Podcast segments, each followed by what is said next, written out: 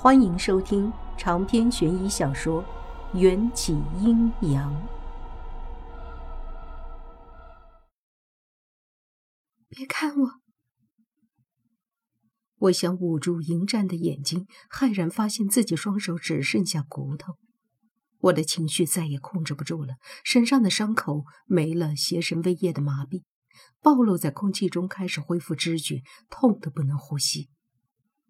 迎战用他的长袍把我小心的包裹起来。好，我不看，我们回家，我会想办法治好你的。嗯，我想要很争气的点头，脑袋一动，眼泪就不停的往下掉。你们不能走。无言老道拿着那把锋利的大剪刀挡在我们面前。只有邪神丫头，才能引出邪神正体。想想下水道里的几十具尸体，难道你还想再让邪神害人？你现在滚开，我可以让你多活几个时辰。迎战目光锋利，宛若一把嗜血的弯刀。若不是顾虑到我，恐怕他已经对无言老道下手了。不久前，我在茧中听见的打斗声音，应当也是迎战为了救我和无言老道发生了争执。我不是圣人，没那么善良。无言老道把我害成这样，我恨他。可无言老道说的也有几分道理。若只有我能够让邪神露出本体，不失为一场苦肉计。谈判谈崩了。无言老道率领徒儿全力阻挠我们离去。另一边，被迎战撕扯的稀烂的邪神的触手又长出了新枝，悄悄地爬到我们身后。现在的情况是，无言老道和邪神站在一起，想要让邪神继续消化我。元宵师妹，你再忍耐一会儿，邪神吃饱之后，他的本体会发白蜕皮。我们只有在那个时候，才能从千万条触手中找到它，消灭它。你只要撑住最后一口气，你的身体我可以帮你治好的。素来不说话的孔章此刻忍不住说话了，但他戴着口罩，身影十分飘渺。还要再来一次？开什么玩笑！我觉得现在就只剩下最后一口气了。我想回家。这是我用力说出的最后一句话。说完，我就失血过多，丧失了意识。混沌中，我连痛都感受不到了，仿佛灵魂正在被什么东西拉向一个黑暗的地方。一些液体溅在我的脸上，迎战近乎完美的脸孔出现了一道裂痕，刺痛了我的眼睛。这是梦，这一定是梦。我不想再看了。就是现在！无言老道吼道：“我不知他们对迎战做了什么，只能感觉到我又被一根触手拖回了重新制成的茧中。一只比其他触手更大的触手对我张开了牙齿。邪神本体出现了，钱下快砍掉他！师傅，砍不断。夫人，别过去。”邪神正体中的剧毒，连神仙都化解不了。我眨了眨眼睛，面前狰狞的触手变成了迎战英俊的脸孔，他的脸色更加苍白了，额头上也布满了细密的汗珠。你怎么了？我想问，却一个字都分不出来。迎战嘴角微微扬起，修长的手指划过我的侧脸。将我的刘海别到耳后，就像他平时经常做的那样。只是他的手指冰冷的不可思议，身体也变得有些透明。答应我一件事。我问不出话，眼前却出现了一道黄符，那是我写的驱邪符，迎战最讨厌的东西，但此刻却被他全部拿在手里。他咬破了舌尖的鲜血，吐在黄符之上。眷恋地看了我一眼，把我放在地上，在我的脸上轻轻盖上了一条手帕。无论有多寂寞，都要好好活着，等我回来。一声响彻天际的爆破后，天空中落下了一场紫色的触手雨。迎战没救了，元宵丫头还有一口气，看看还能不能救。无言老道，这话是什么意思？迎战在哪儿？眼前的手帕飘落，我被孔章抱起来，用我几乎看不清画面的双眼焦急的在废墟中寻找。可哪里还有迎战的影子？甚至我再也感受不到他的气息。剧烈的爆炸声把在骨牌里的小生也震了出来。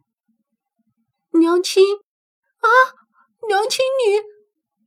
小生看见我变成白骨的双腿，眼睛立刻就红了。这是第一次，他想哭，但是忍住了没哭出来，露出尖牙，对着孔章的手就狠狠地咬上去。别碰我娘亲！景千夏情绪复杂，声音哽咽：“让娘亲安静一会儿。对不起，我们没想到邪神那么厉害。”孔章往我嘴巴里送了一颗药，你必须吃下去。你答应过迎战好好活着，等他回来。我这才张开嘴，把药丸吞下去。虽然我现在就很想看见迎战。可我只有活下去，才能等到他。这药丸一定非常珍贵，入口即化，咽下去后，似乎有人源源不断的往我身体里送入了生气。被麻痹的身体也开始感受到疼痛。无言老道弯着腰，在废墟中寻找着什么，嘀咕道：“没想到这个厉鬼在最后关头还懂得舍身取义。”死的值得，他没死。我激动之下吐出一口鲜血，起伏剧烈的腹部也不断渗出血来。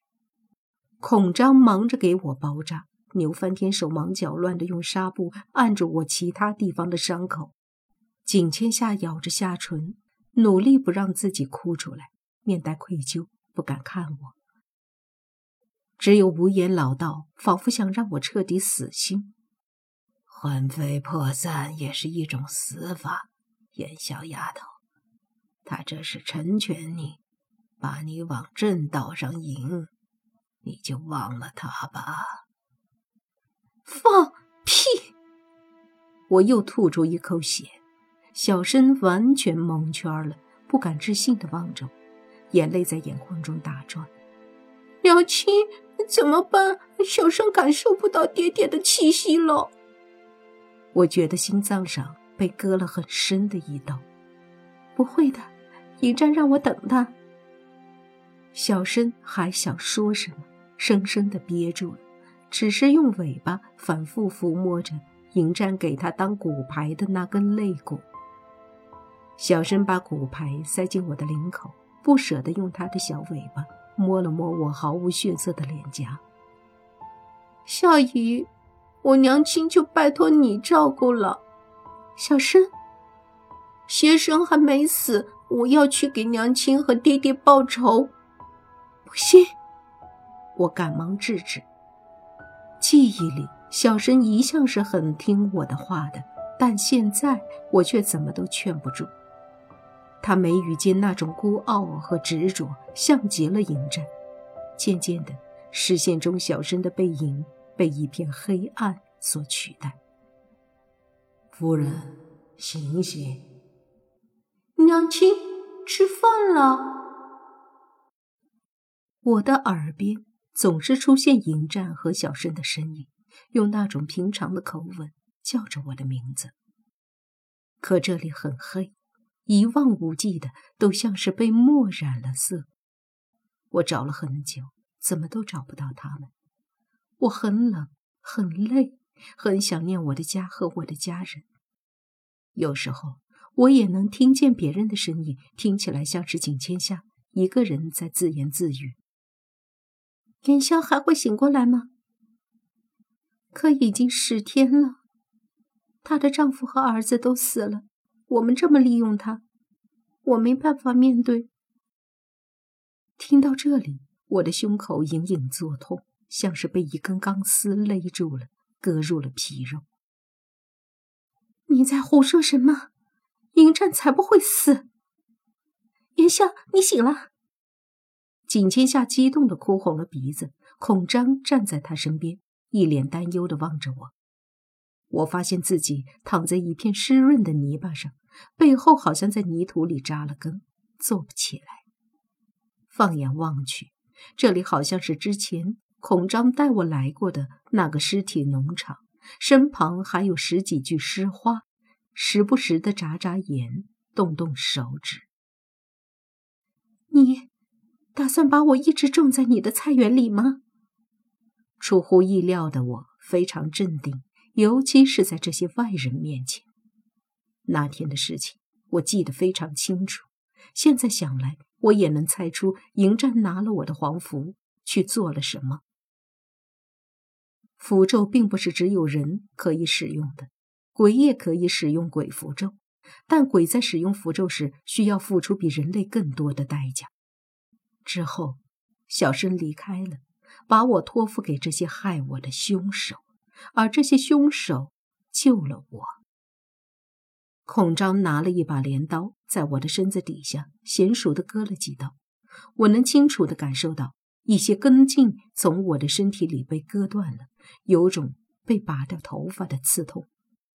景千夏拍拍我身上的泥灰，怎么样？我大师兄厉害吧？他说：“你只要还有一口气，他就能把你的身体复原。”我看了眼自己新长出的两条大长腿，上面的皮肤细腻如婴儿一般，一个疤都找不出来。我的心情出奇的平静，说道：“没什么别的事，我想要回家。”迎战说过要带我回家，或许现在他已经在家里等我了。景千夏和孔章对视一眼，表情尴尬。要不，我们陪你一起回去？不要跟着我。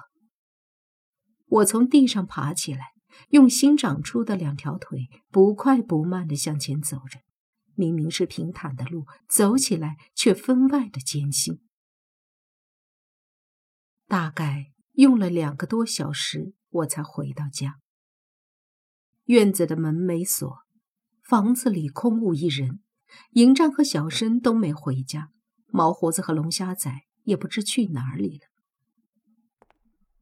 我退然的走进屋，看见神龛上贴满了辟邪符的第七层，习惯性的点了三炷香祭拜，又怕这些香火不够，索性把所有的香都点燃，插进香炉里。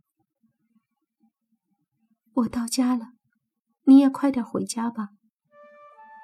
硕大的房间里只有我一个，突如其来的寂寞叫我无所适从。以前外婆出去干活时，我也经常一个人待在家，那时候怎么就没觉得寂寞过呢？习惯，真的是一件很可怕的事情。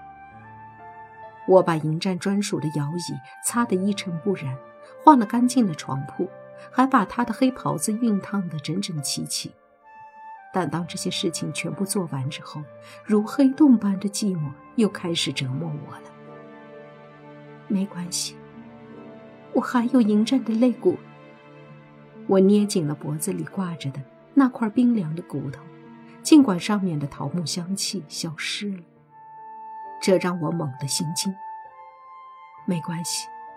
我的手腕上还有迎战亲手系上的红线，只要我念一个咒语，就能看见肉眼看不见的那根红线。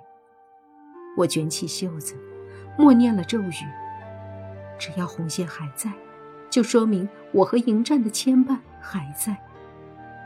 可我的符咒却突然失灵了，我纤细白皙的手腕上干干净净的，什么都没有。红线呢？除非迎战自己解开，否则红线消失就代表了为我系上红线的人已经从这个世上消失了。长篇悬疑小说《缘起阴阳》本集结束，请关注主播，又见菲儿，精彩继续。